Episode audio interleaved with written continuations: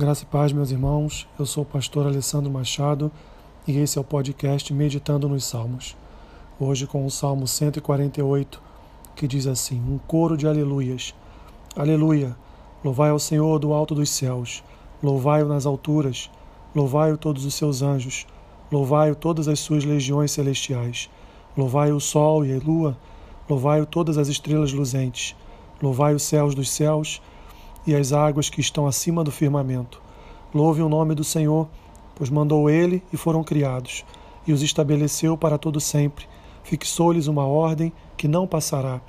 Louvai ao Senhor da terra, monstros marinhos e abismos todos, fogo e saraiva, neve e vapor, e ventos procelosos que lhe executam a palavra, montes e todos os outeiros, árvores frutíferas e todos os cedros, feras e gados, répteis e voláteis, reis da terra e todos os povos, príncipes e todos os juízes da terra, rapazes e donzelas, velhos e crianças, louve o nome do Senhor, porque só o seu nome é excelso, a sua majestade é acima da terra e do céu. Ele exalta o poder do seu povo, o louvor de todos os seus santos, dos filhos de Israel, povo que lhe é chegado.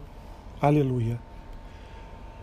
Este salmo é um convite para todos se unirem a Deus em louvor, desde as hostes angelicais aos corpos celestiais, os habitantes do mar e da terra e toda a humanidade.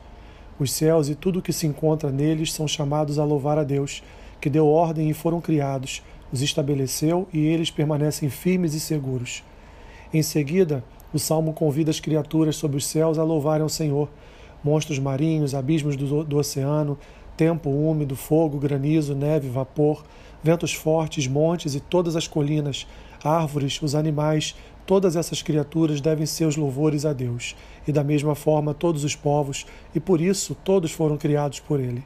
Assim, o objetivo do salmo é expressar que toda a humanidade deve louvar ao Senhor, o único Deus verdadeiro. Israel recebeu o privilégio de ser o povo que lhe é chegado, fazendo-lhes promessas através de sua aliança, conduzindo-os a serem instrumentos do conhecimento de Deus para outras nações. Aplicação do Salmo. Somos convidados a louvar ao Senhor todos os dias, e esse é um privilégio que ele nos concedeu. Que Deus te abençoe rica e abundantemente. Amém.